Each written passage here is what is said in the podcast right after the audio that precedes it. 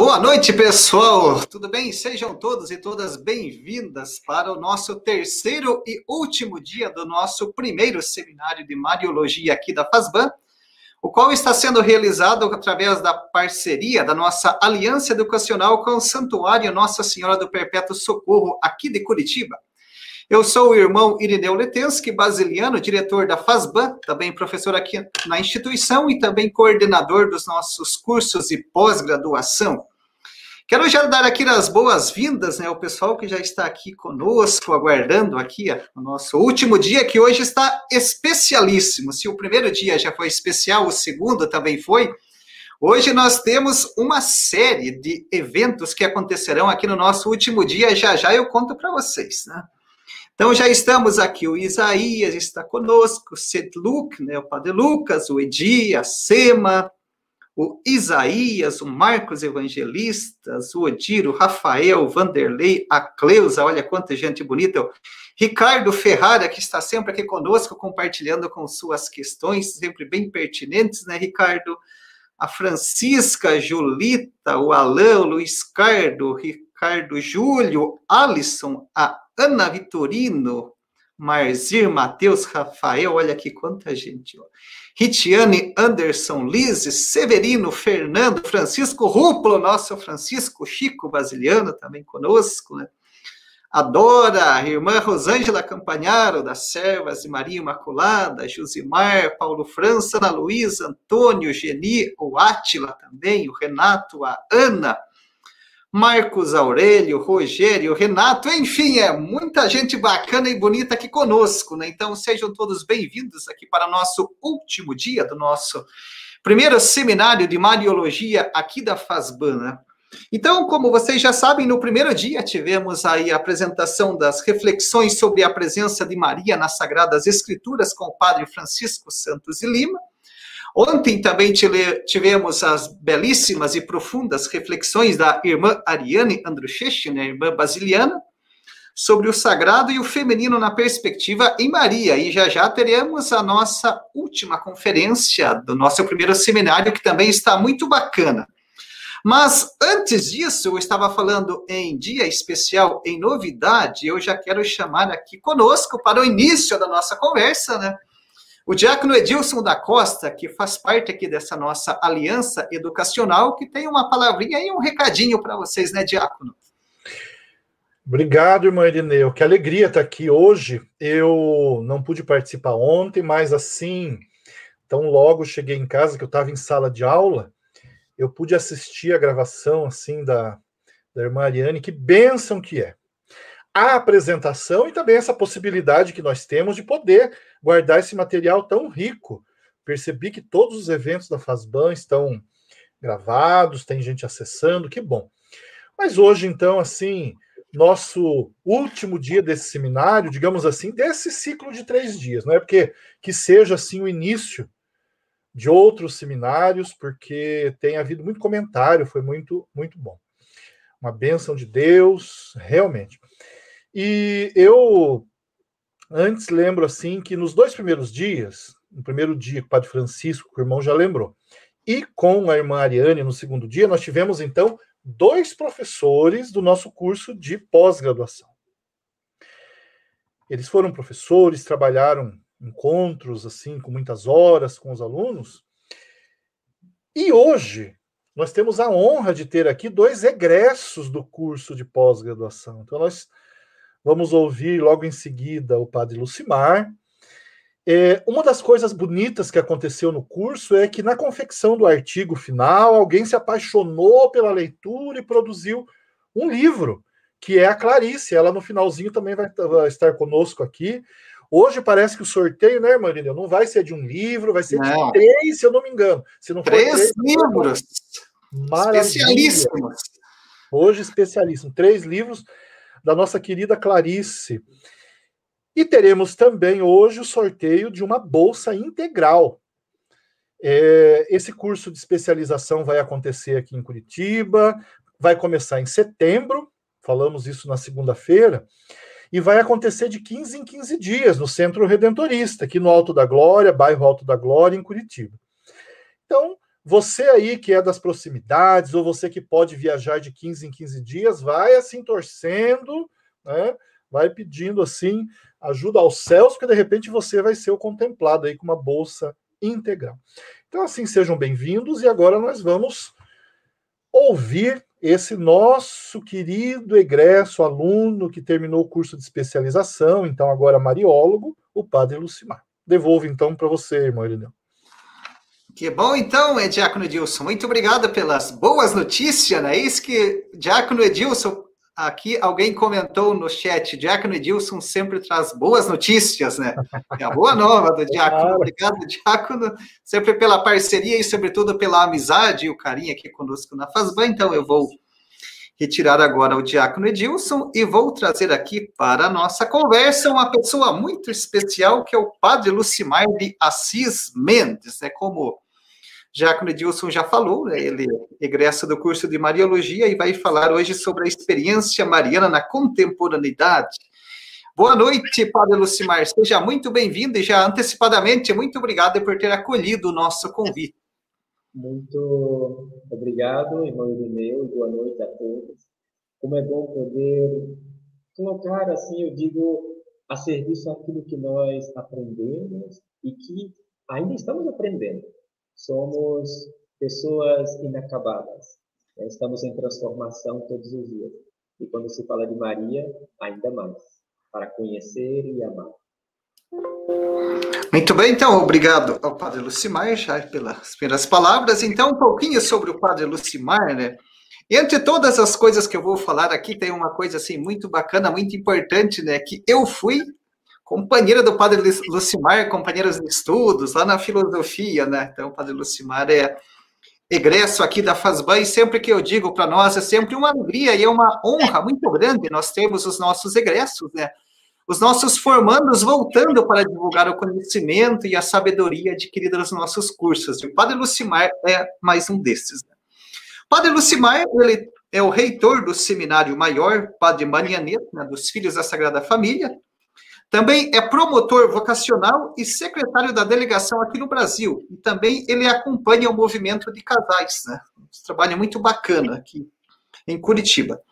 Então, Padre Lucimar, agora a palavra está contigo. Uma boa conferência e boas, uma boas reflexões para você.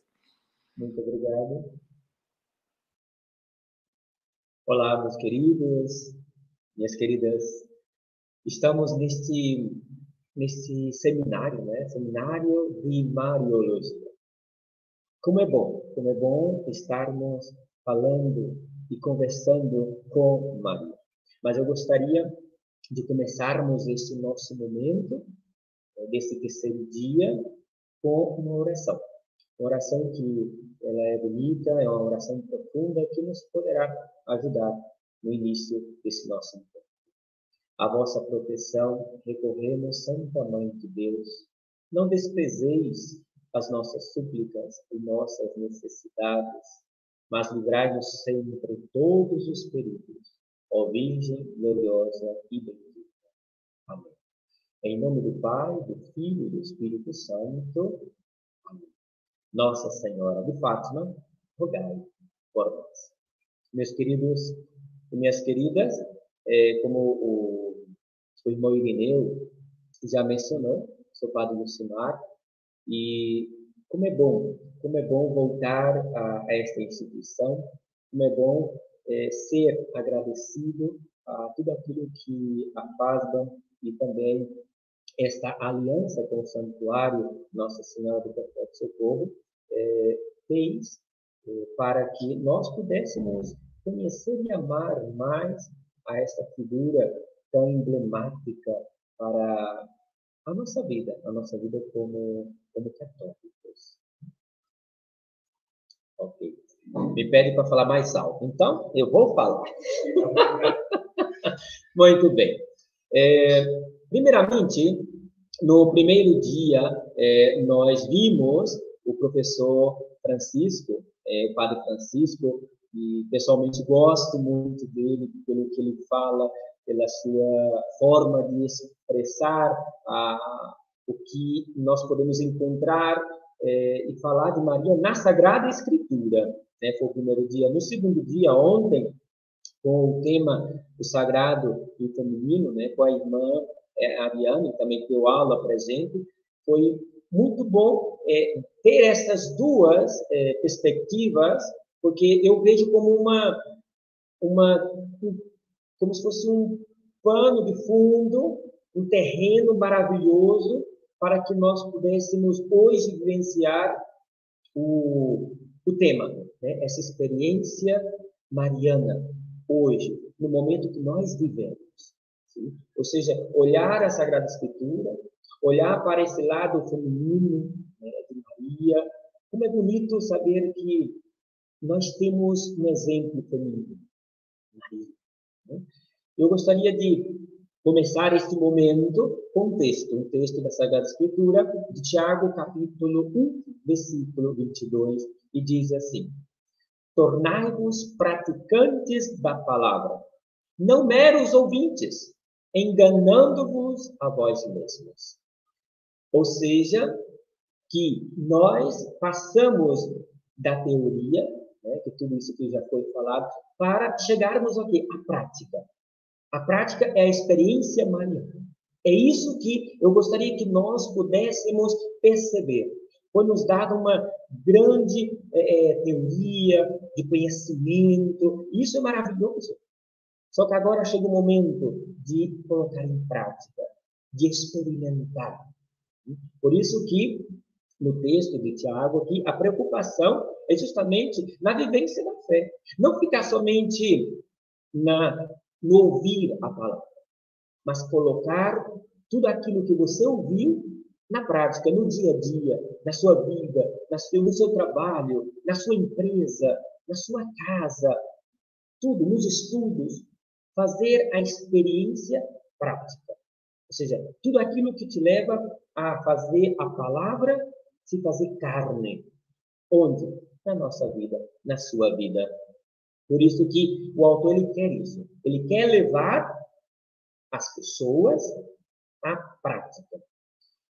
E por isso que é necessário preparar o terreno. E o terreno já nos foi preparado já com é, o primeiro dia e o segundo dia. Para quê? Para colocar em prática. E podemos ver que o relato da vocação de Maria está justamente ao receber a palavra. Sim? Quando Maria, ali ela recebe pelo anjo Gabriel, na encarnação, esta palavra. E esta foi a proposta de Deus. Maria responde, Maria assume uma responsabilidade, que uma das coisas que o Ante trouxe, né, como um livro bastante bom, maravilhoso, que é o de Mariologia é, Social, do Clodovis Boff. Maravilhoso, sim, que fala justamente desse detalhe de Maria, que ela recebe a palavra. E esta é a proposta de Deus. E ela assume essa responsabilidade de quê? De colocar em prática. Ela diz o seu sim, ela fala na vida. Diz textualmente, né, o Clodovis Boff, nesse livro, da Mariologia Social, ela decide com pleno conhecimento de causa.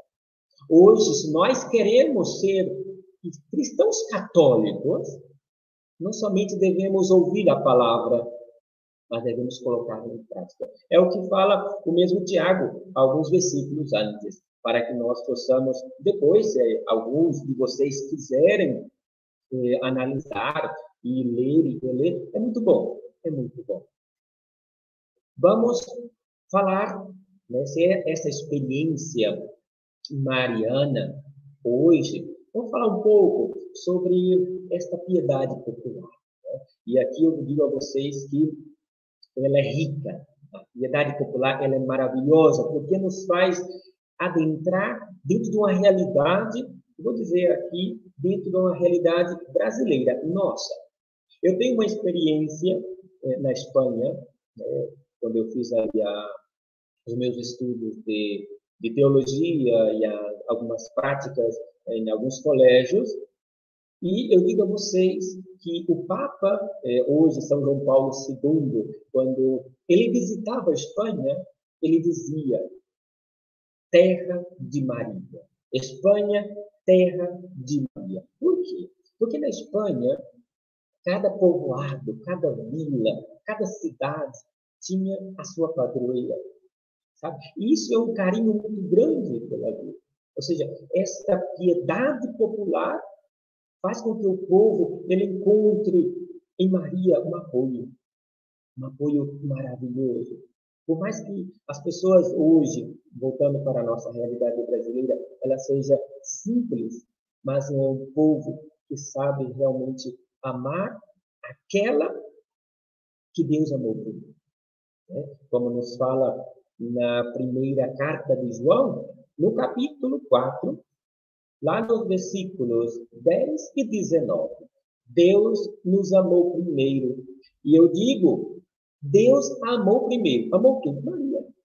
Deus amou Maria primeiro. E o que nós fazemos não é nada mais do que honrar a Nossa Senhora. Citando outro texto também, é, lá de João capítulo 19, no versículos 26 e 27. Quando Jesus ele olha para o filho, né, nesse caso olha para João e diz, né, eis aí a tua mãe. E quando ele olha para Maria, ele diz aí, eis aí o teu filho. E no versículo 27 diz, a partir daquele momento, o discípulo amado a levou para sua casa. Aqui entra esta piedade popular. O povo, o nosso povo, eles levaram Maria para a sua casa. Levaram. Né? Vamos agora falar um pouquinho sobre isso. Nessa experiência mariana, é uma realidade visível, como eu estava dizendo agora. É uma realidade que você pode tocar. Por isso que o texto de Tiago, no capítulo 1, versículo 22, falava que não é somente ouvir, mas colocar em prática. E vocês sabem que o nosso povo necessita também de uma educação, em que sentido? De leitura, uma, para poder entender e compreender. E aqueles que não compreendem, não sabem muito bem a leitura, eles assumiram Maria como uma educadora, porque Maria, a vida dela educa. O exemplo dela educa.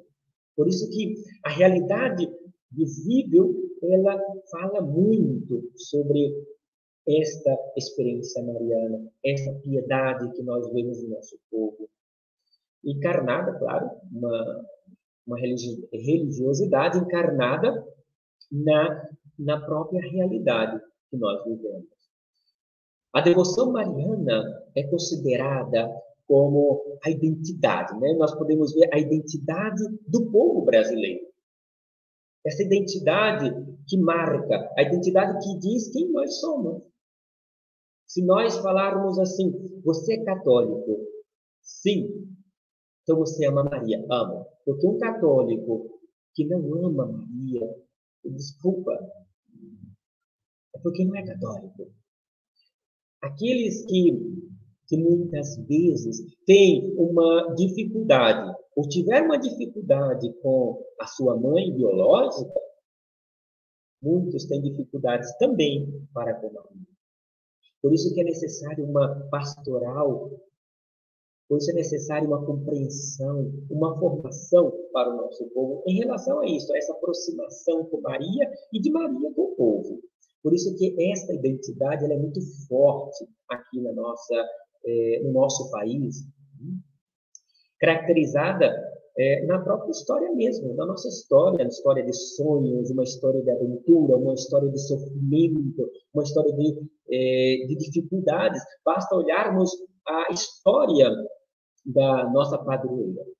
Olhemos a história da nossa padroeira. Nós celebrávamos 300 anos que, que aconteceu há 300 anos atrás? Como era a realidade? Era uma realidade de sofrimento, é uma realidade de grandes dificuldades. E Maria, ela vem. Maria aparece, é encontrada. A devoção mariana ganha espaço justamente por fornecer uma segurança afetiva. Sim, as pessoas elas se aproximam de Nossa Senhora porque encontram nela algo que muitas vezes não encontram dentro de casa, não encontram no seu ambiente de trabalho, no, na, no, no ciclo de, de, amigos. E Maria é este lado, um lado que acolhe, um lado que ela entende o que significa o sofrimento, o ser julgado. Maria entende.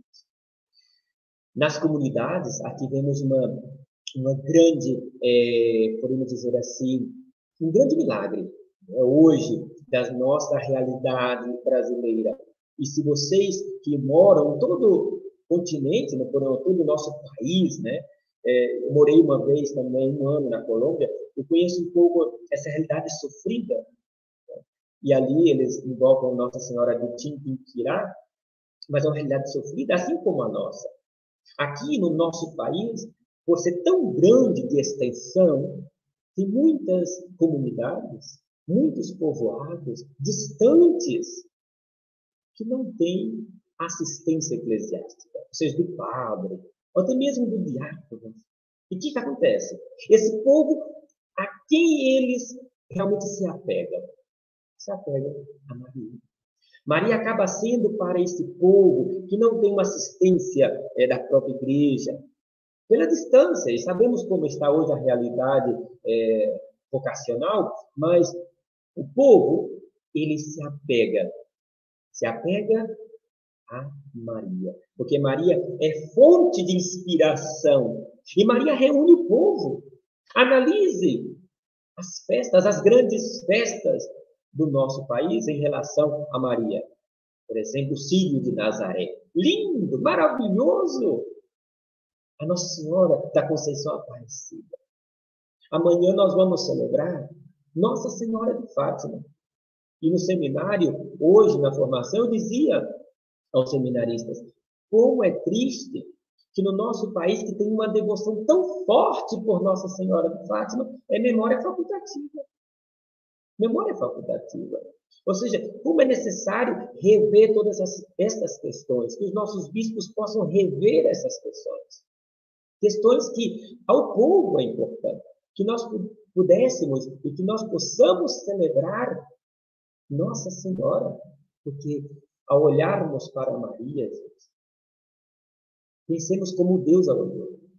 Isso é isso. Ao olhar para Maria, é pensar como Deus olhou e celebrar. Vale a pena celebrar a nossa mãe. Adentrando neste tema da piedade popular, Maria, ela é fonte de inspiração. Maria, ela, ela vai gerando ideias, Maria vai gerando compromisso, Maria vai gerando uma ação concreta. Analisemos o que aconteceu, por exemplo, nas bodas de Caná. Lá em João, no capítulo 2. Maria é aquela que está agindo. E Maria, querendo ou não, ela faz com que todos façam isso que comece a agir, não fiquemos passivos diante da realidade. Maria ajuda isso. E o povo, ele vê em Maria essa inspiração.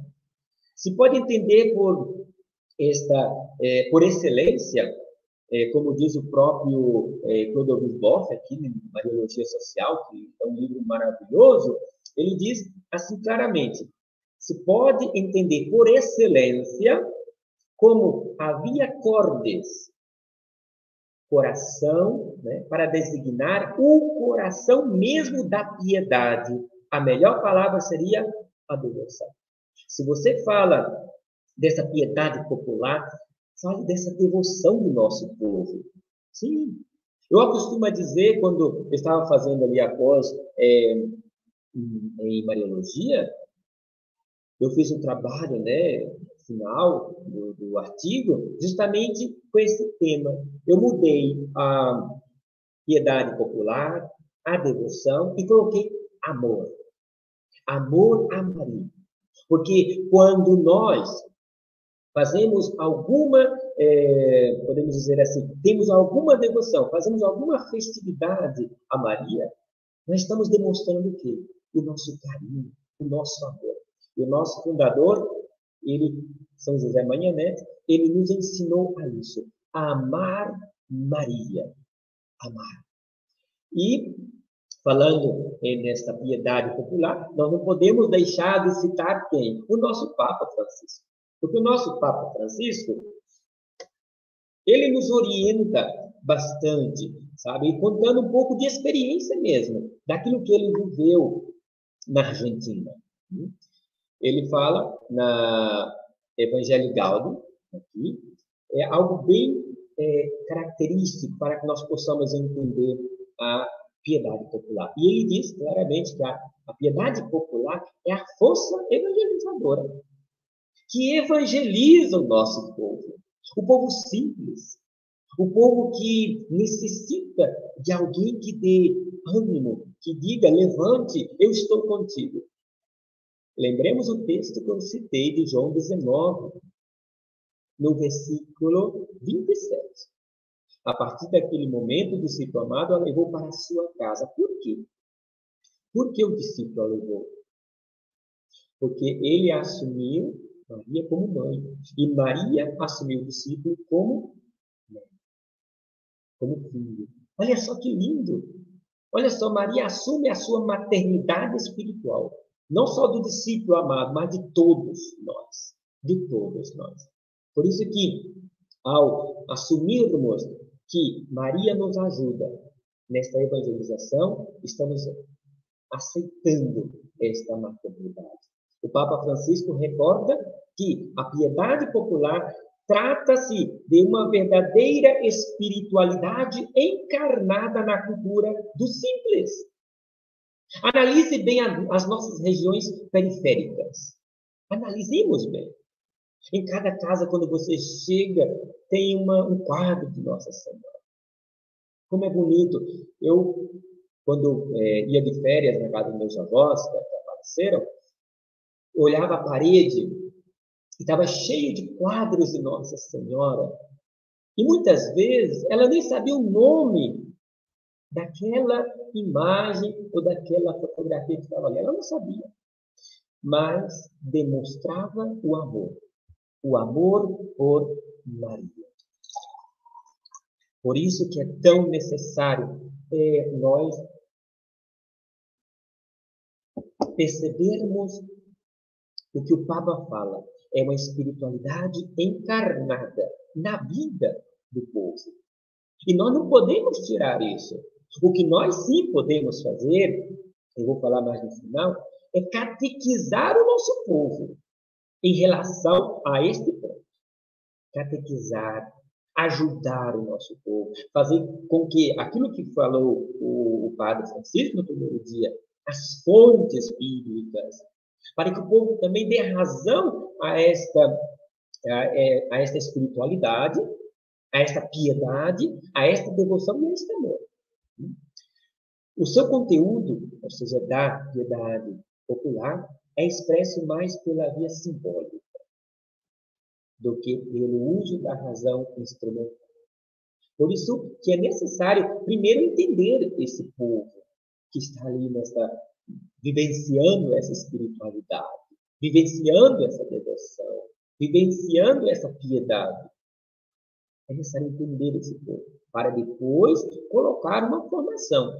Porque quando nós chegarmos impondo, não pode, não vai dar certo. É como os párocos que chegam nas suas paróquias, novas paróquias, chegando, impondo uma certa norma sem conhecer a realidade, vai dar tudo errado tudo.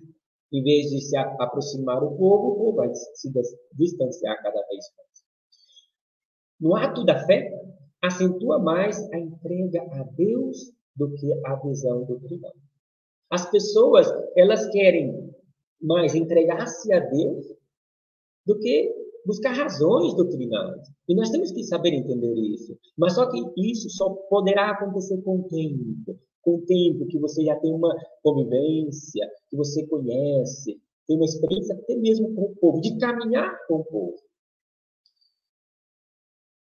Maneira legítima de viver o cristianismo compreende um modo singular de se sentir parte da igreja. Quando esse povo ele caminha na sua devoção, na sua piedade.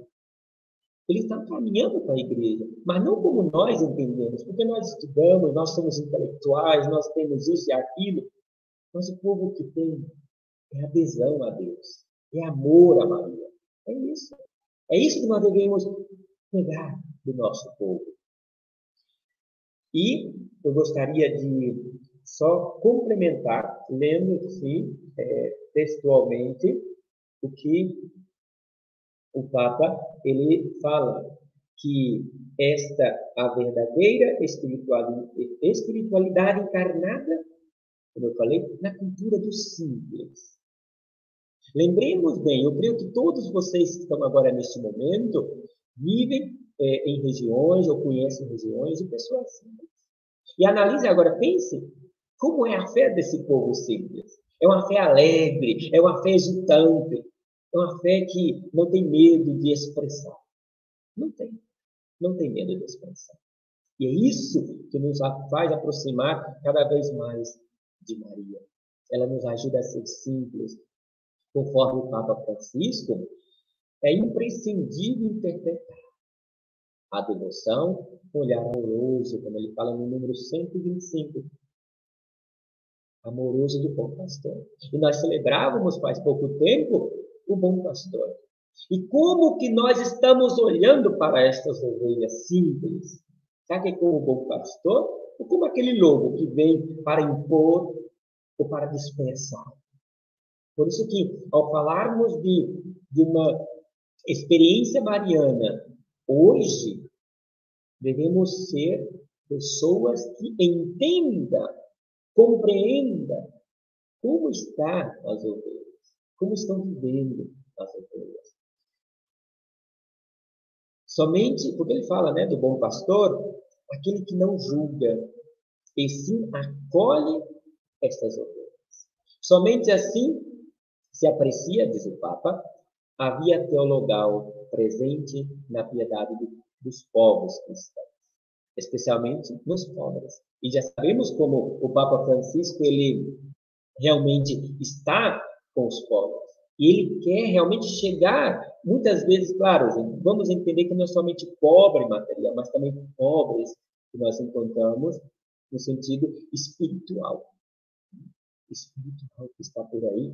Penso na fé, diz o Papa textualmente, penso na fé firme das mães, aí cita ele casos concretos que ele vivenciou na Argentina. Penso em casos concretos. Olha só.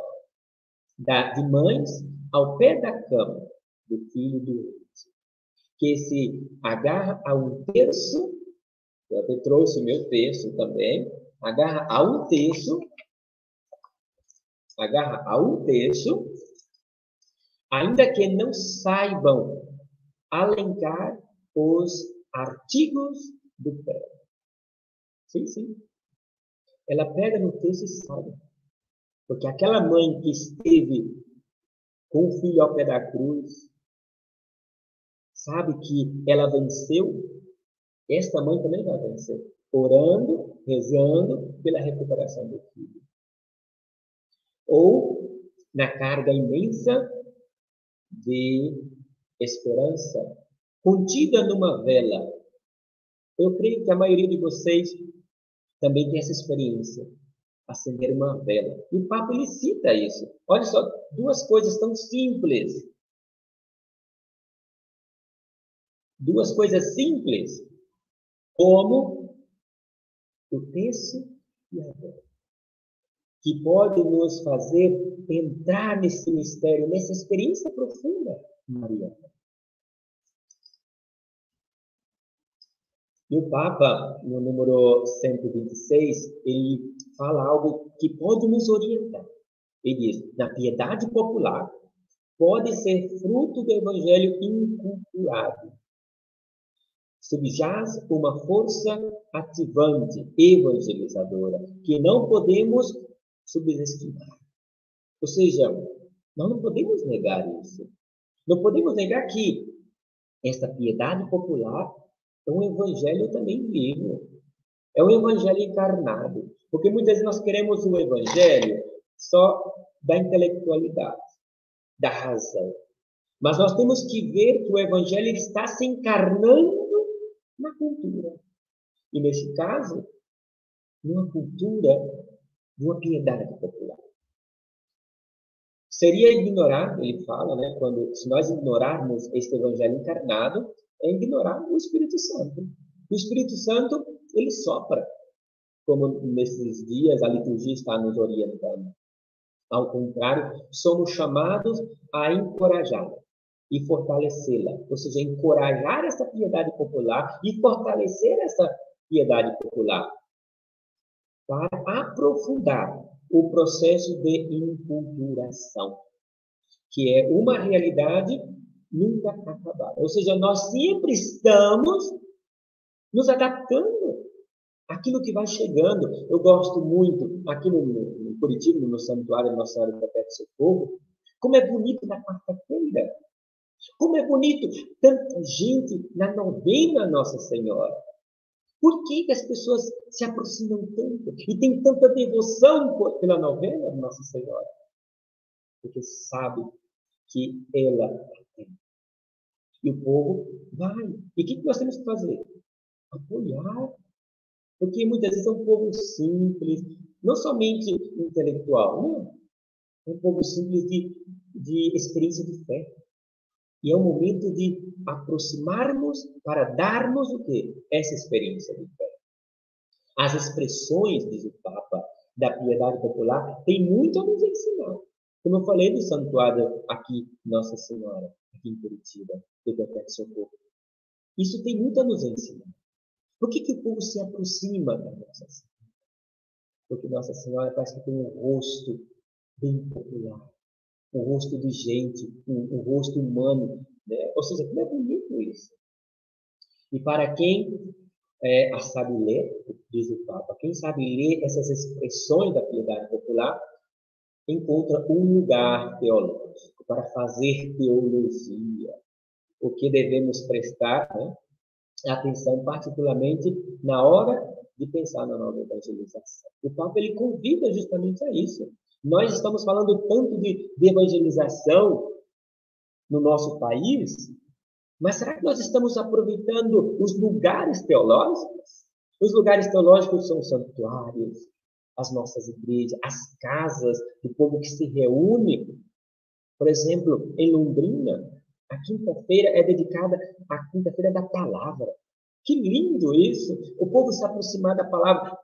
O que significa isso? Faz os encontros nas próprias casas. É um lugar teológico. As casas do nosso povo é um lugar teológico. Ou seja, é a igreja doméstica. O Senhor se reúne.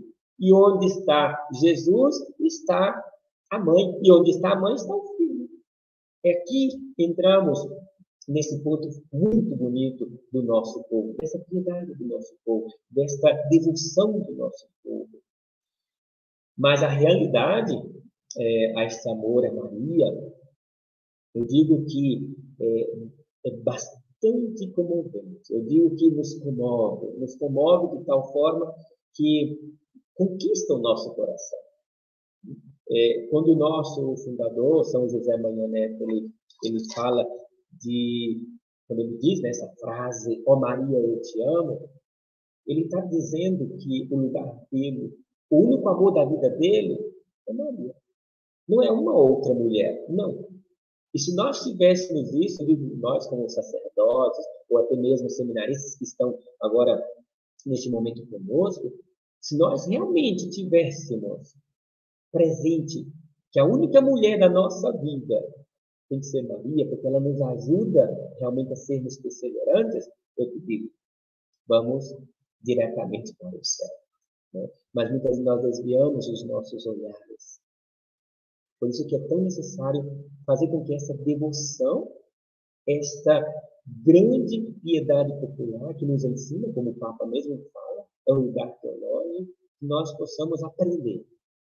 Como eu falei no início, nós estamos aprendendo todos os dias aqui entra, diante da grande é, manifestação é, popular em relação a Nossa Senhora, desse amor a Maria, aqui entra algo fundamental. que é justamente a purificação desta piedade popular. Mas, como eu falei, não é chegando e impondo uma, umas normas. Não. Eu citei o caso de um padre que chega na nova paróquia e muitas vezes ele quer colocar a sua forma sem conhecer o povo. E no caso de Nossa Senhora, da piedade popular, dessa devoção do nosso povo, é necessário que uma purificação. Porque muitas vezes, o que pode acontecer? Jesus pode perder o centro. Ou seja, não podemos é, descentralizar o Cristo. Este é o sentido da purificação. Este é o sentido que nós devemos levar ao nosso povo, catequizar o nosso povo. Porque muitas vezes é muito Nossa Senhora e esquecemos que quem é o centro é Cristo. Cristo é o centro. Se nós puder, por exemplo, analisarmos os dogmas marianos, os quatro dogmas marianos, qual é a centralidade? É Cristo. Por isso nós temos esses dogmas. Porque a centralidade está em Cristo. E é aqui que nós devemos purificar esta piedade, essa devoção do nosso povo. Ou seja, essa purificação é o equilíbrio. É o equilíbrio entre tudo aquilo, tudo aquilo que se faz. Um exemplo claro disso é em relação, como eu falei antes, né, da novena de Nossa Senhora do Perpétuo Socorro.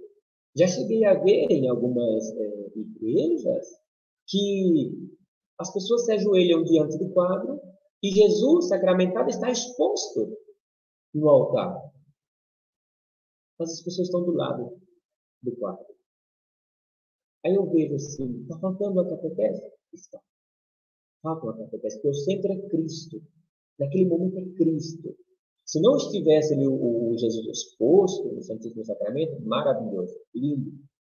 Mas se Jesus está exposto, é Ele o Santo. Jesus deve ser adorado e louvado em todo o tempo. Eu digo que aqui entra um ponto importante. Quando se tem esses equilíbrios, as pessoas têm que estar abertas aqui. As correções. As correções de quem? Da própria igreja. Ou seja, as correções que muitas vezes estão também nos próprios documentos, na própria é, é, palavra de Deus. É, Maria, quando ela fala lá em Lucas, no capítulo 1, lá no versículo 38, ela fala claramente: Eis a serva do Senhor, a escrava do Senhor. Que lindo, né? Maria, ela se coloca como a última, como a serva, aquela que está ali para ajudar e servir, não para mandar. Por isso que hoje necessita de quê? De, uns, de corações abertos para essas correções, as exortações da igreja. Mas, muitas vezes, o que nós encontramos também são grupos fechados. Né? Grupos que é, não aceitam determinadas correções para é, esse tipo, podemos dizer assim, vamos entre aspas, de exageros que ocorrem em relação a Maria, a esta piedade, ou a, este, a esta experiência mariana. Vou citar aqui um texto do Concílio Vaticano II, da Lumen Gentium, número 67, e diz que os fiéis lembrem-se de que a verdadeira devoção não consiste numa emoção estéril. Ou seja, a verdadeira devoção, e vocês sabem que muitas vezes, dependendo dos grupos, as pessoas dizem: ah, hoje eu não me emocionei, hoje eu não senti aquele arrepio, hoje eu não, não, não senti nada. Eu digo: isso não é, não é devoção, não é fé. Fé não é sentimento. Devoção não é sentimento. Devoção é adesão. Adesão este amor a Maria. E diz o, o Alumen Gênesis, né? Claramente, alguma coisa bem importante. É, para não se tornar emoção estéril e passageira. Ou seja, as pessoas que participam da Eucaristia, elas se sentem bem naquele momento, Voltam para casa e como ficam? Volta tudo igual. A, a vida volta aquela mesmice. E quando se trata de, de uma devoção verdadeira, de um amor verdadeiro, não pode ser primeiramente estéreo. Ou seja, tem que dar vida. Por isso que eu, volto ao texto de Tiago, capítulo 1, no versículo 22. Nós devemos ouvir e colocar em prática. Porque senão se torna estéreo, sem vida e passageira. Nós devemos fazer com que aquilo que eu celebrei, aquilo que eu vivi, aquilo que eu desejei, ele possa ser vivido em casa, na minha realidade. Esta é uma grande dificuldade hoje. E continua o texto, que nos faz conhecer a grandeza da Mãe de Deus. Por isso que ele diz, não é emoção estéreo e nem é passageira. Porque se é isso aí, nós não conhecemos Nossa Senhora, não conhecemos a sua grandeza, não conhecemos as suas virtudes, os seus valores. E claro, se nós conhecemos esses valores, essas virtudes, nós vamos querer o quê? Praticar. Como é bonito, gente. Eu digo, quando alguém conhece é, verdadeiramente o sentido dessa devoção, do amor a Maria, o que, ele, o que elas, essas pessoas fazem? Hoje, nós temos muitos jovens, muitas pessoas que fazem é, a consagração né, através desse tratado, do tratado da verdadeira devoção à Santíssima Virgem, pelo método né, de São Luís de Leão de Montfort. As pessoas, elas, a partir do momento que conhecem vivem essa experiência mariana, elas querem se consagrar. E muitas vezes, ao não entender tanto a consagração, tanto a, a própria pessoa que faz a consagração, muitas vezes nós acabamos julgando. E quando uma pessoa faz, principalmente os jovens hoje estão fazendo esta consagração, eu creio, com toda a sinceridade, está ajudando o jovem ajudando o jovem a ir para o céu, ajudando o jovem a ter consciência do pecado, está ajudando o jovem a justamente a se espelhar em Maria. Claro, como eu falei antes, necessita também de uma preparação, necessita de proteções, necessita de, uma, de um acompanhamento. Por quê? Somente seguindo isso aqui e não tendo um acompanhamento e correção, eu digo, dá tudo errado. A piedade popular também. A experiência mariana, eu digo a vocês, nos inspira e inspira a mesma igreja. Sim, meus irmãos, meus irmãos. Sim, essa experiência mariana, ela é inspiradora para todos nós. E para a igreja também. Por isso que, se vocês analisarem, vejam que em muitas igrejas, todas as igrejas, as imagens de Nossa Senhora não faltam. Não falta. Como é lindo isso. Por quê? Porque Maria inspira a avançar na fé. Maria inspira a acreditar em algo melhor. Maria nos ensina a ser servos. Maria nos ensina a como agir na hora. A não ficar esperando e ficar de braços cruzados. Essa experiência mariana nós devemos ver com um olhar de esperança. Sabe? Nós estamos vivendo uma situação bastante caótica em todo o mundo com essa é, pandemia. E eu digo a vocês como é bonito ver que as famílias elas estão se reunindo e rezando o terço. Maria, ela está reunindo o nosso povo. Maria está catequizando o nosso povo, porque o terço, o rosário, é o mistério de Cristo. Ou seja, olha a catequista por excelência que nós estamos presenciando nesse tempo. Por isso que eu acostumo dizer que nós devemos ver o, o dois lados da catequista. Não só o lado ruim, mas o lado bom, da esperança, que ela está também nos trazendo. Eu digo, como eu falei do texto, essa experiência é um meio de consolação. Sim, nesse meio que nós estamos vivendo agora, Quantas pessoas estão se consolando pela oração? Quantas pessoas? Isso é de, de encher os olhos de, assim, de lágrimas e agradecer a Deus. Eu digo a vocês com toda a sinceridade. Essa experiência é uma das formas mais visíveis nosso povo manifestar o seu carinho, a sua devoção, o seu amor a quem? A mãe de Jesus. A mãe de Jesus. E onde nós vamos encontrar isso? Onde nós vamos encontrar que o nosso povo, nessa piedade popular, nesse amor, nessa devoção, ele se reúne nas festas, as festas litúrgicas, por isso que eu falei da Nossa Senhora de Fátima. Amanhã é memória, é memória facultativa. Ou seja, celebra ou não. Mas na minha casa nós vamos celebrar, no seminário nós vamos celebrar. Porque eu sou consagrado a Nossa Senhora de Fátima. E é bom que nós resgatemos isso. Resgatar a história, a história que foi apareceu Nossa Senhora. Que lindo que nós pudéssemos realmente fazer isso. Por isso que os nossos bispos têm que rever tudo isso. Porque nessas festas litúrgicas, nós vamos catequizando o povo, vamos orientando o nosso povo, e o nosso povo manifesta esse amor nas, nestas festas litúrgicas. Analisem bem as padroeiras das paróquias, de onde vocês estão. Analisem. Né? Eu digo, sabe, pela experiência que eu tenho assim de Maria, eu vou contar no finalzinho para vocês, mas desde os seis anos, minha mãe me chamava para rezar o Santo Terço. E ela nos levava na capelinha de Nossa Senhora de Fátima. Por isso que eu falei que desde os seis anos eu sou consagrado a Nossa Senhora de Fátima. Lindo. Desde os seis anos eu fui tendo esse carinho por Maria. E claro, quando nós entramos no seminário, né, é, já não estamos com os pais, quem é que nos consola? Quem é que nos anima? Quem é que fala assim, filho, vamos, eu estou contigo? É Maria. Eu digo a vocês com toda sinceridade. Maria, aquilo que aconteceu ao pé da cruz, ela assume todos os dias.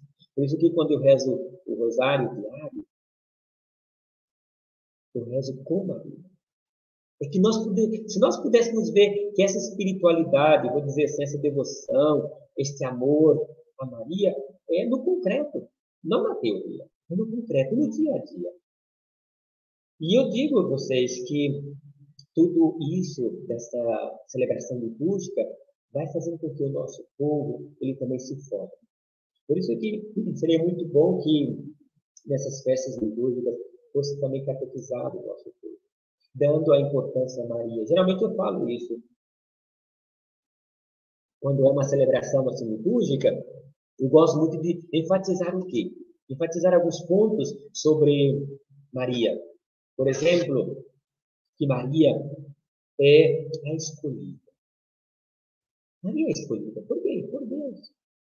Como eu falei antes, citando o, o primeiro livro de João, a primeira carta de João, capítulo 4, versículos 10 e versículo 19.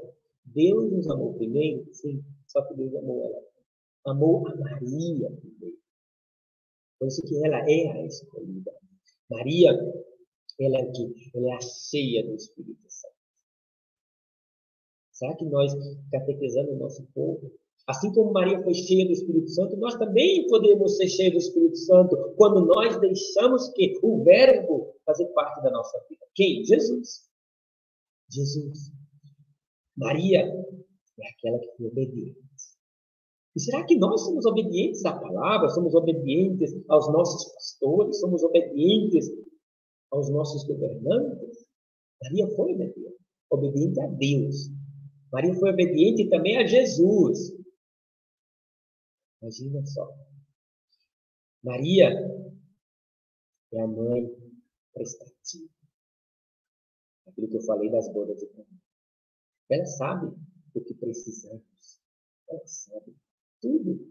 Maria é a seguidora do Cristo. Sim, sim.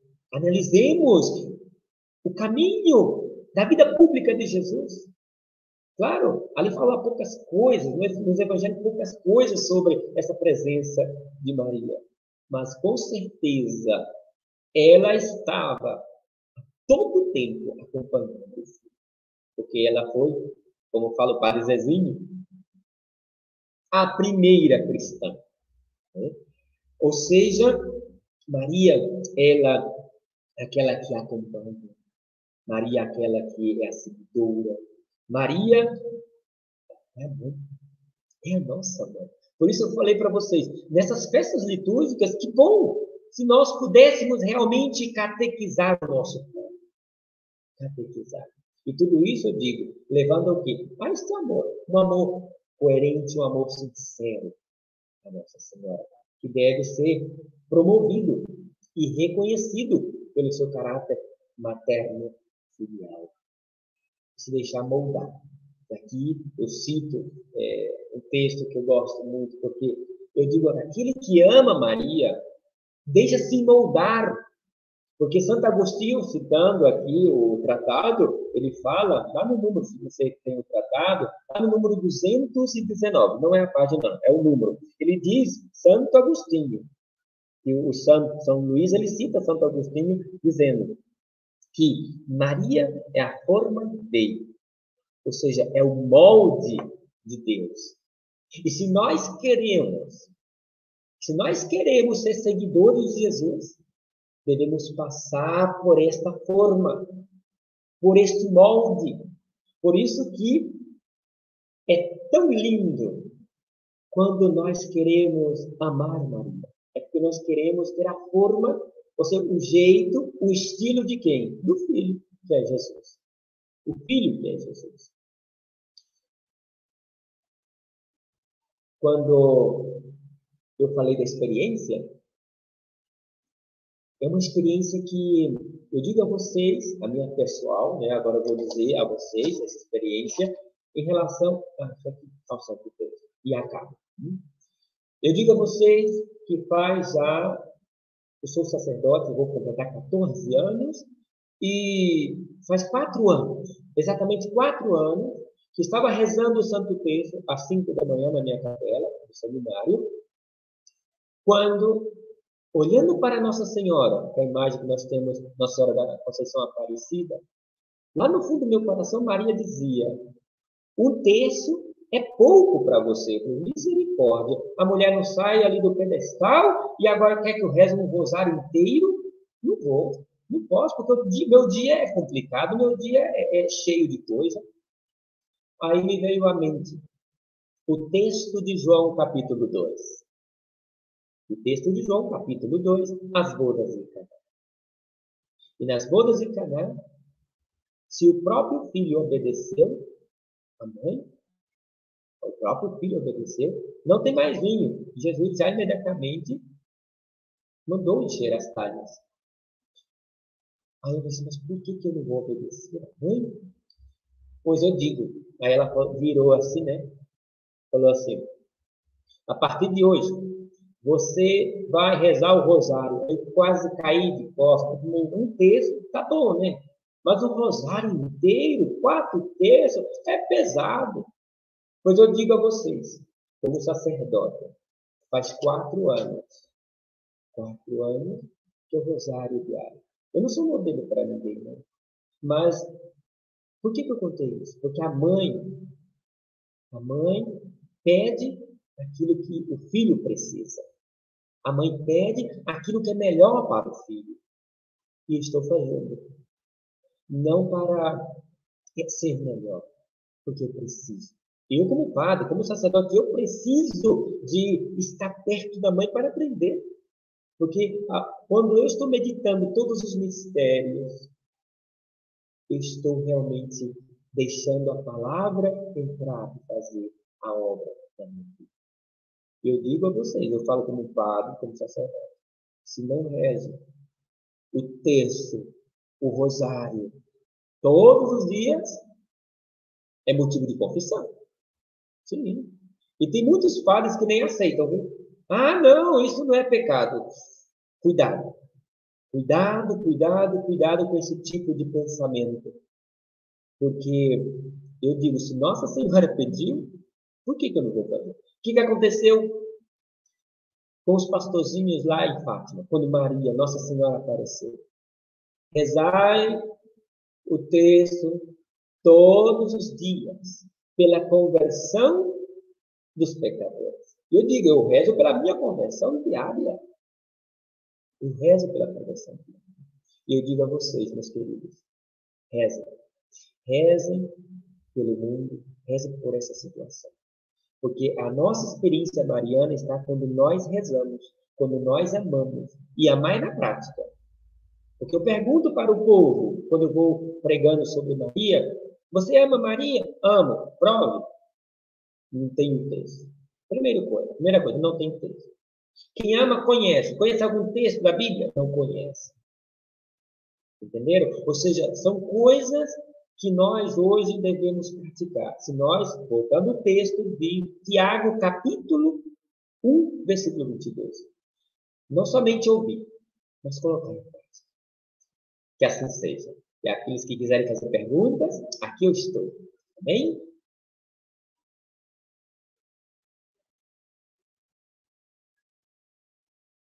Vamos ver o o nosso querido irmão Irineu. Muito bem, Padre Lucimar, obrigado pelas suas belíssimas e sábias palavras. É, estava aqui acompanhando os comentários, né? Eu, eu sempre comento com os nossos conferencistas, né? Que é bacana aqui como que o pessoal vai interagindo e comentando. Eu estava vendo aqui, é, é uma experiência assim, é muito bonita essa, essa. Eu digo que é uma missão, né? uma evangelização que acontece aqui também no chat, né, que é todas as pessoas que estão aqui juntamente conosco, imbuídas desses mesmos valores, né, dessa mesma missão, e aqui eles vão juntamente comentando em algum aspecto, isso é bastante bacana. Também quero ressaltar hoje, né, o Dia Internacional da Enfermagem, né? Sabemos o momento tão complicado que estamos passando e essa missão tão bonita que o pessoal desempenha, né? A exemplo de Maria, né, que foi aquela cuidadora por excelência, que foi até a sua prima Isabel e demonstrou essa questão do cuidado de maneira tão profunda e tão digna. Então, aqui da nossa parte, da Parvan, de todo o Seminário de Mariologia, né, um reconhecimento especial para vocês. Algumas pessoas já estavam perguntando ali no início sobre os próximos eventos aqui na Fasbana. Então, já quero aqui anunciar para vocês, né? Nós teremos aqui a nossa Fasban Live, é, catequese para adultos, no dia 19 de maio, quarta-feira, 19h30, com o padre Roberto Nentwick. Também já temos aqui o nosso seminário de espiritualidade, vocês já podem anotar tudo isso aí nas vossas agendas, né?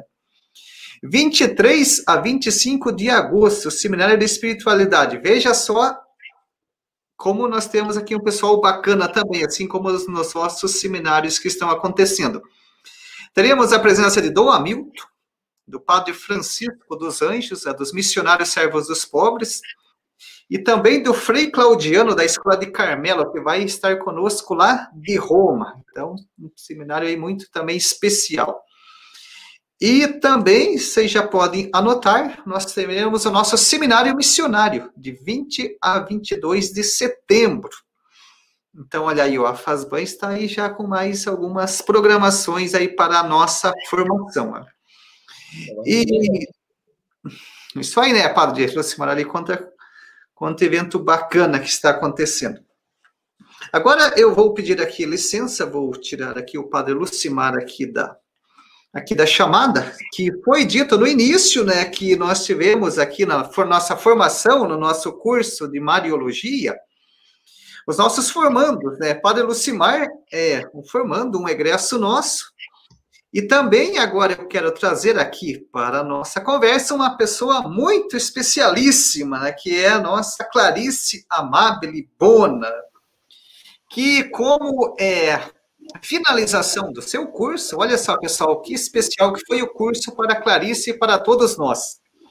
Ela fez o seu trabalho e as suas pesquisas, e como foi tanto conteúdo e a Clarice estava tão imbuído dessa temática, que ela transbordou desse conteúdo que ela trouxe para nós, né? Ela fez uma publicação, olha pessoal, ela tem uma publicação com o título A Dignidade de Maria de Nazaré e da Mulher Contemporânea, né? Então a Clarice vai falar aqui conosco um pouquinho aqui sobre essa sua publicação, né, Clarice? Seja Bem-vinda aqui ao nosso seminário para fazer aqui a sua exposição. Então, Clarice, muito boa noite, seja muito bem-vinda. Boa noite, boa noite, irmão Irineu, boa noite a todos e a todas. é uma alegria estar aqui. E, e como foi dito, realmente é, eu, eu tenho a alegria também de, de ser parte desse, dessa primeira turma de, de, de, curso de especialização em Mariologia. E, e esse livro surgiu exatamente disso, é, desse, desse curso, né? Da, do, eu percebi que tinha muito, tinha muito material. Eu já vou começar dizendo, falando do livro, né? Falando da, do livro. Então, assim, eu percebi que tinha muito material e por isso é, eu fui, e tinha um em especial que um, um livro, é, até a, irmã Ariane ontem falou sobre ele, é A Dignidade e a Vocação da Mulher, que é um documento do João Paulo II, e, e eu usei ele também, trabalhei bastante ele, trabalhei é, a e trabalhei bastante também com a Edith Stein, que o, o o padre, o padre Francisco falou bastante no primeiro dia nosso sobre Edith Stein, e eu trabalho, trabalho bastante com, com, com, com a Edith sobre a fenomenologia, né? Mas é, a capa do livro, já a capa do livro já tem uma mística toda, tem a Maria ao pé da cruz, né? Jesus é o centro, né? Como o padre Lucimar estava dizendo, Jesus no centro, e Maria é, de pé ao pé da cruz é, ela olhando para Jesus e ele para ela, os dois com o mesmo tom de cor, a mesma cor, e ela, ele é a carne de Maria, né? Então, por isso que eu pedi que fosse da mesma cor, né? É, Jesus na cruz, a, a, cabeça entre o X e o mesmo está é, forma, formando Kyrio, né? Em grego, né? Cristo. E o M, ali tem o M de Maria, que simboliza a montanha, o Monte Calvário, e também o lugar da oração. Então, tem toda uma mística também na capa do livro já, né? Vou falar um pouquinho da introdução. Então, Maria de Nazaré, menina que Deus escolheu para ser mãe de seu filho. Para tanto, separou-a, ou seja, de certa forma, a preparou desde antes de ser gerada o que não é um privilégio só de Maria de Nazaré, pois Deus ama a todos os seus filhos. É também, de certo modo, e de certo modo também separa, separa os seus filhos, né, e os prepara para a santidade, para a salvação. Né? Então, assim, aí eu falo da fenomenologia de Maria de Nazaré, é, desde é, a infância, a, a, concepção, tem bastante. Então, a partir da dignidade teológica de Maria de Nazaré, tendo em vista a fenomenologia, encontra-se a singularidade da mulher contemporânea e a sua essência. Né? Então, e também eu falo é, uma segunda parte da fenomenologia da mulher contemporânea, aquela que vem desde muito tempo lutando por igualdade de direito em diversas situações em contextos culturais e sociais. Mulher, filha, esposa, mãe, avó, em cada uma dessas faces, traz em si a busca da felicidade, né? Que é o desejo de cada, de cada um, de todo ser humano, a felicidade, né? E falando um pouquinho da conclusão, ter Maria de Nazaré como modelo de virtudes para a contemporaneidade para o ser humano, tanto homem como mulher. Não é um olhar não como um olhar ambíguo para a perfeição que leva a ideologias, mas um olhar de misericórdia, tendo a consciência de que a misericórdia não resolve todos os problemas existenciais, mas de que é um caminho para ser para o ser humano contemporâneo esse é um dos objetivos do, do livro. É, então, é, assim, bem resumido, é, esse é, é, um pouquinho do, é um pouco do, do livro, né, que, que eu trouxe para vocês, e, e eu tenho alegria de, daí depois vai ser sorteado, né, daí eu vou fazer com a dedicatória para vocês, e, e, realmente surgiu, surgiu da, de, de um artigo, que foi o TCC, que nos foi pedido no final, e daí eu percebi que tinha muito, muito material e tem muita coisa para ser falado sobre Maria de Nazaré, a sua mãe, né? Então, a mãe de Deus e mãe nossa. Então, é isso. Muito obrigada. Que maravilha, Clarice. Muito obrigada. Você tem aí o, o livro para mostrar? a capa aqui para nós vermos. A... É, aqui. Legal, olha aí que lindo, é. olha ali, a Maria, a cruz. Né? Tem a, a, presença do Espírito Santo também, a, a áurea aqui, da a áurea de Cristo, essa parte branca, ela representa a Eucaristia, né? Hum. Então, assim, podem ver que Jesus está no centro, né? E, e o M de Maria é aqui a montanha, né? Onde Jesus muitas vezes subia ao monte para rezar, né? É, então, assim, sempre Jesus no centro, né?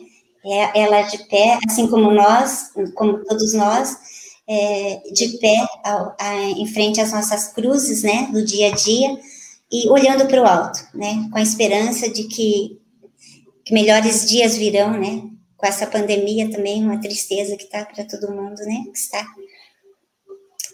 Que, que maravilha, muito obrigado e Parabéns. aqui.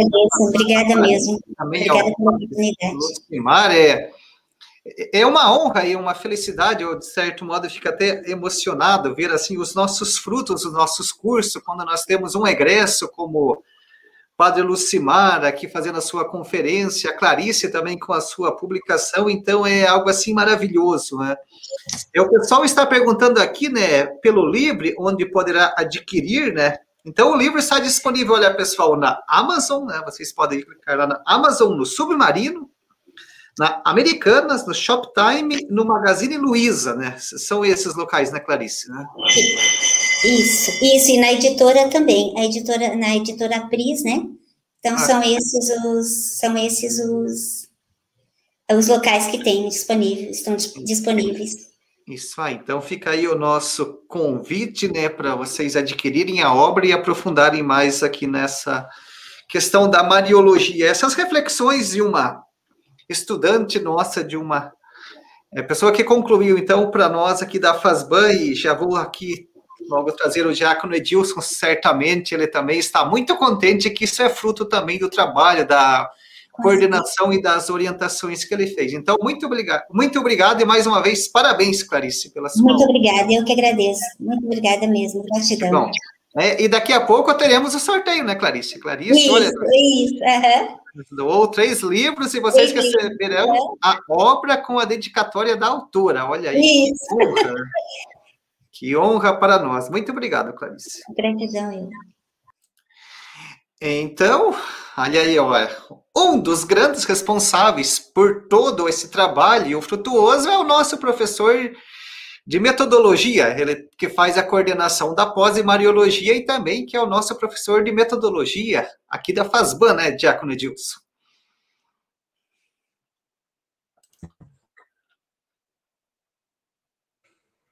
Microfone ligado agora, as tecnologias. Isso, certinho. Oh. Mas assim, oh. realmente o irmão já disse que estava assim emocionado, não é, com ao ver os egressos aí nos seminários produzindo. Eu acredito, peço licença a Clarice para dizer, talvez eu tenha uma letrinha ali desse livro todo cheio de muitas letras, muitas bênçãos ao exigir do pessoal, então lá no final do curso, um artigo. E a Clarice realmente, com toda a dedicação, foi juntando material e olha que coisa boa, né? Nós temos entre os outros alunos outras produções também, né? Mas é, no momento oportuno, todos poderão participar. Foi de fato, sabe, irmão, uma bênção esse curso e eu agradeço hoje de maneira especial aos dois egressos que significa aqueles que concluíram o curso, portanto, mariólogos, pessoas que estudaram nesse curso de pós. E convido aí a quem está assistindo a gente para nesse seminário para o próximo curso que começa então em setembro. Eu percebi que, é, é, além do, do, conteúdo que o Padre Francisco nos apresentou, é, a irmã Ariane também, é, o feminino, o sagrado feminino, também Maria na Bíblia, Nesse curso, nós temos é, iconografia. Vocês estão vendo aqui atrás de mim o ícone da Mãe do Perpétuo Socorro. Ali na FASBAN, é? por ser uma instituição mantida por o rito oriental, olha, está na mão do irmão Irineu ali, foram sorteados ícones. É, existe uma disciplina no curso de Mariologia que, assim, foi muito aproveitada, o pessoal pediu até mais tempo, talvez, para essa disciplina, de iconografia, de modo que na FASBA existe também, não é um curso à parte de iconografia, muito interessante. Nós temos então Maria na Bíblia, Maria na religiosidade popular, que o padre, o padre Lucimar nos trouxe hoje, iconografia. Vi nas perguntas do pessoal uma ânsia assim pelos dogmas marianos. Então, tudo isso são conteúdos do nosso curso.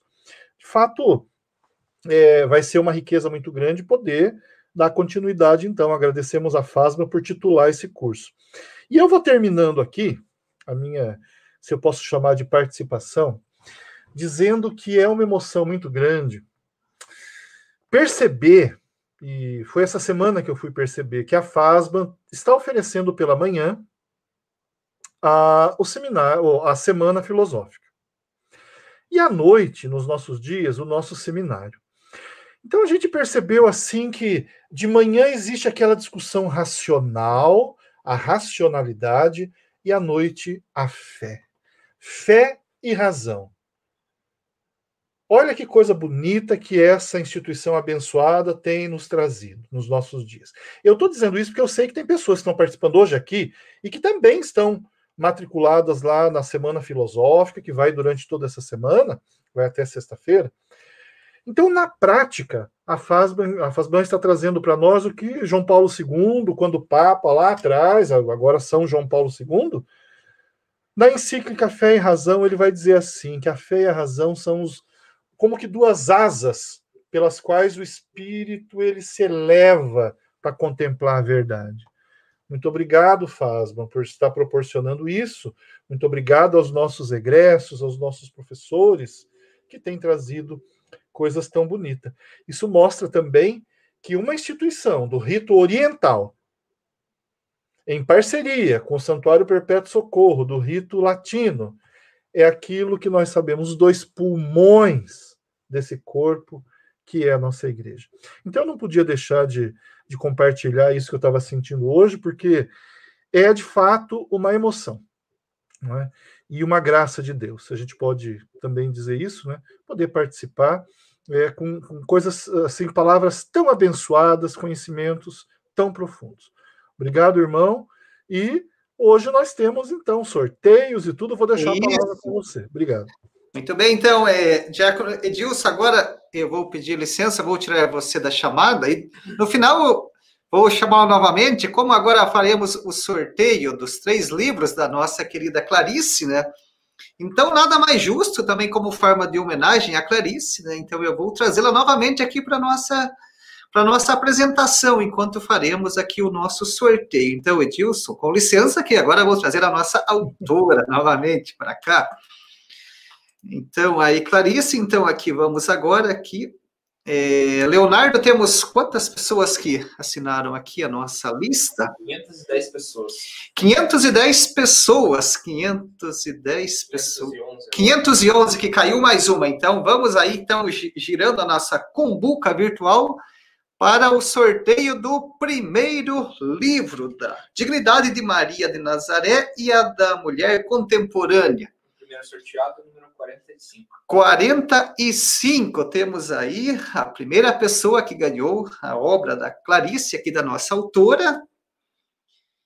Velzeman Aleixo Rodrigues. Velzeman Aleixo Rodrigues. Então, Velzeman Aleixo Rodrigues foi aqui o nosso primeiro ganhador, né? Depois iremos passar o nome certinho para Clarice fazer aquela bonita dedicatória, né? Que honra, né? Receber o livro com a dedicatória da Clarice. Então, aí, vamos lá, Leonardo, agora para o nosso segundo sorteio, gerando...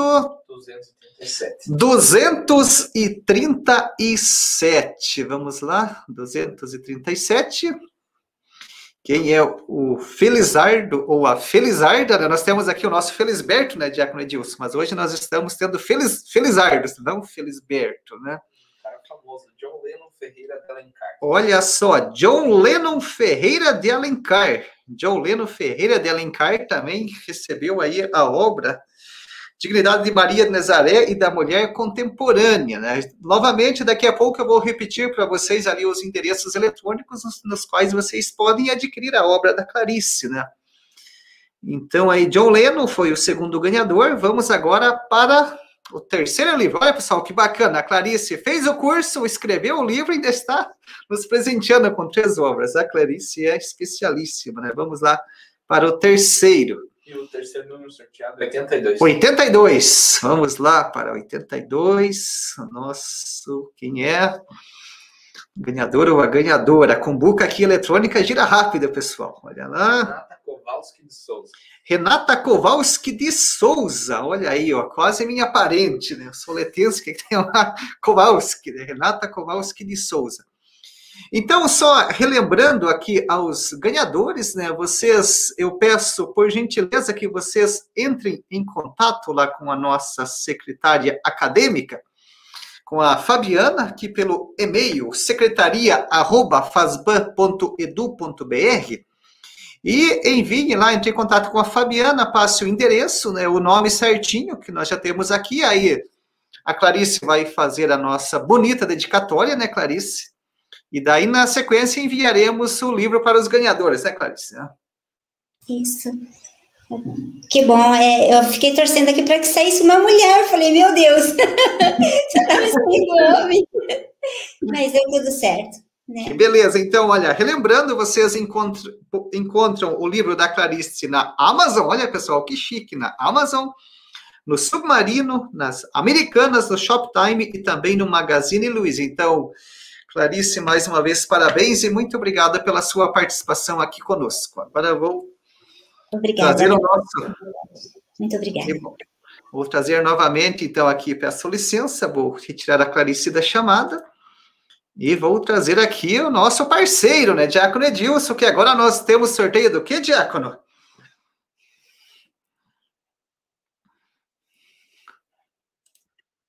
E temos sorteio do que, que é agora que nós temos o nosso sorteio, agora, Diácono?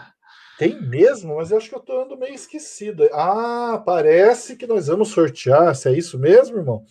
Nós vamos sortear uma bolsa 100% aí para o nosso curso de Mariologia. Olha, pessoal, nosso curso, ele assim, ele tem os custos dos professores, então assim, é um curso bastante acessível, mas você ganhar uma bolsa desse curso já é uma ajuda muito grande, né?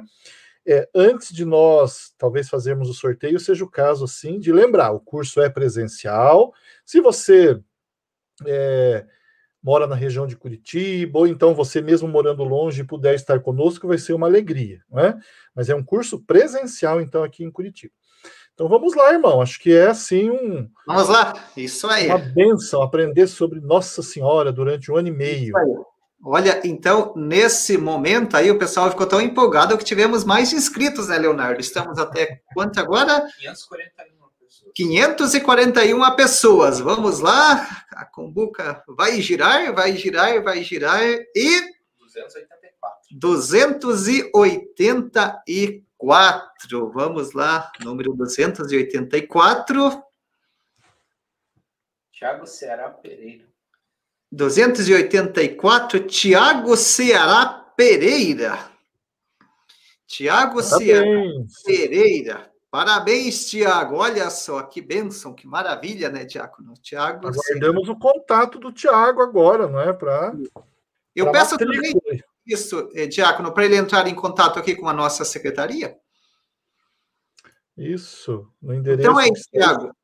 Você entra em contato aqui depois, aqui com a nossa secretária acadêmica, com a Fabiana, né? Pelo seguinte e-mail, secretaria.fasban.edu.br e aí passa as suas informações, aí nós passaremos, passa o seu e-mail, aí nós passaremos para o Diácono Edilson aí para ver as questões práticas. Né? Então, é, estamos aí chegando ao final do nosso seminário, né? Então, é, quero novamente então trazer aqui para a chamada o Padre Lucimar de Assis, né? Que foi fez a conferência hoje, né?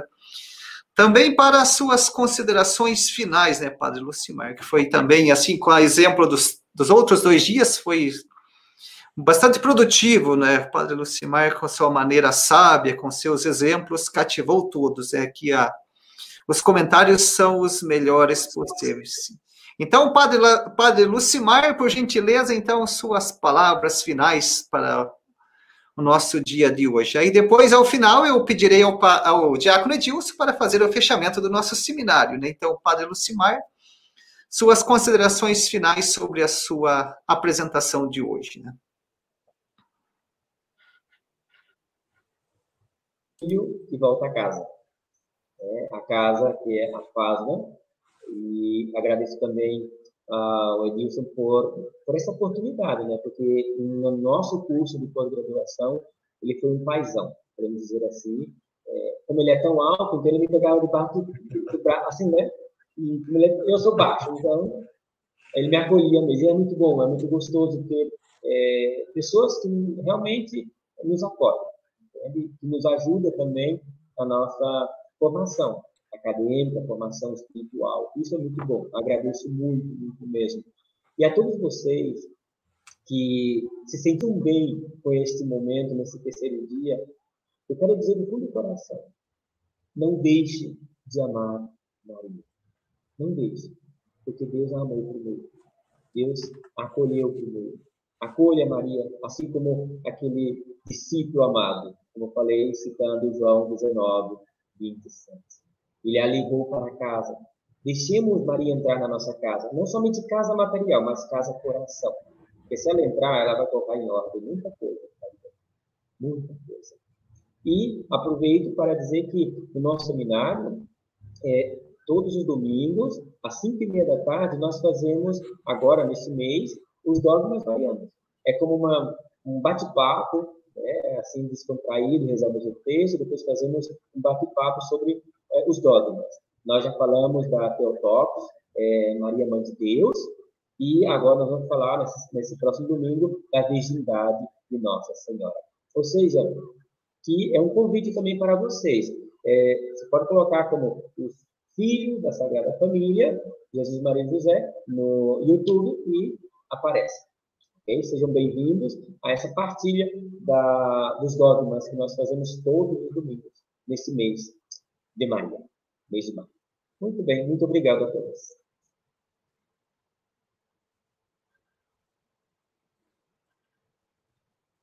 Então, olha aí, pessoal, que bacana. Mais um canal, né, para vocês acompanharem. Por gentileza, Padre Lucimar, repita novamente o endereço, né? Filhos da Sagrada Família, Jesus, Maria e José. Olha aí, que bacana. Então, muito obrigado, Padre Lucimar, por ter acolhido o nosso convite e enriquecido aqui o nosso seminário. Agora eu peço licença também, vou remover aqui o Padre Lucimar, aqui da, da apresentação. E agora eu quero dizer um agradecimento especial a todos vocês que nos acompanharam aqui nesse seminário. Né? É, que estão aqui junto conosco nessa belíssima missão. Né? Eu sempre digo, é uma missão conjunta, né? É muito bom quando temos valores conjuntos e pessoas unidas. Juntos somos mais fortes.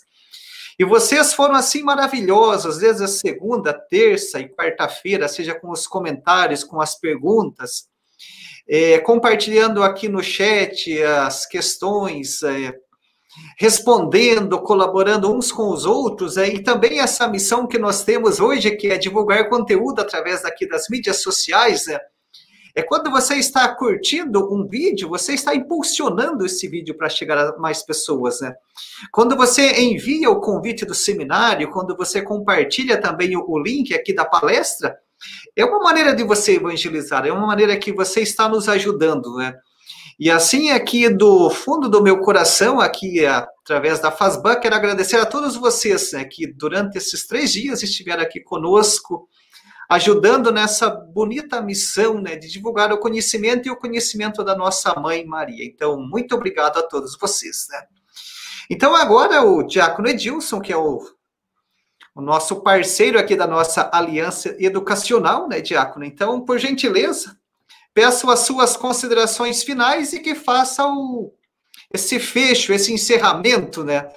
Que é com gostinho de quero mais, né? O pessoal está aí pedindo bastante, então estamos encerrando esse ciclo, né? Mas já com uma pulguinha, com aquela vontade de termos mais eventos marianos na sequência. Então, Diácono Edilson, meu muito obrigado pela parceria, pelo apoio e pela amizade. Obrigado, irmão Irineu, obrigado a todos que participaram. A gente agradece, assim, os conferencistas, aqueles que se prepararam, aqueles que vieram tão carinhosamente. Foi uma verdadeira conversa. A gente sentiu o carinho de cada um, a gente sentiu o carinho nas mensagens, isso que o irmão já mencionou, e é isso que importa. Penso que tudo isso começou quando lá atrás o Papa Pio IX ele disse aos redentoristas: tornem-na conhecida. E o que ele pedia para tornar conhecida é Maria sob o título da Mãe do Perpétuo Socorro. Esse ícone tão carinhoso, ao qual pessoas lembraram aqui no chat, onde no nosso santuário aqui, Perpétuo Socorro, fora do período de pandemia, 40 mil, 38 mil pessoas toda quarta-feira é um ícone. Quando a gente estuda iconografia, percebe que ele tem características orientais e também ocidentais. A mãe do perpétuo socorro, através do seu ícone, congrega, une. E foi por isso, então, que nós celebramos essa aliança educacional, que tantos frutos estão produzindo e com certeza vão produzir mais ainda, pela leitura do livro da nossa querida Clarice, por aqueles cursos que são ofertados na FASBAN, e só, só posso terminar dizendo assim, meu muito obrigado, e já estamos preparando o próximo, né? já estamos aí começando já nessa semana a conversar como vamos fazer o próximo, porque os frutos realmente foram muito bons. Então, agradeço a todo mundo. Eu acredito que o Padre Lucimar ainda está presente. Não sei se o irmão pode colocá-lo, então. Sim. Está presente, irmão? E assim Sim. a gente pede ao nosso conferencista de hoje, que encerra esses três dias, a bênção sacerdotal. A gente pede então que ele nos dê a bênção, ele que falou, que fez vibrar nosso coração quando falava da mãe. Que ele nos dê então a sua bênção. Amém, amém. O Senhor esteja convosco. Abençoe-vos o Deus Todo-Poderoso pela intercessão de Nossa Senhora do Perpétuo Socorro. Pai, Filho e Espírito Santo. Amém. Meus queridos irmãos, foi maravilhoso que realmente possamos levar Maria para a nossa casa, o coração. Boa noite.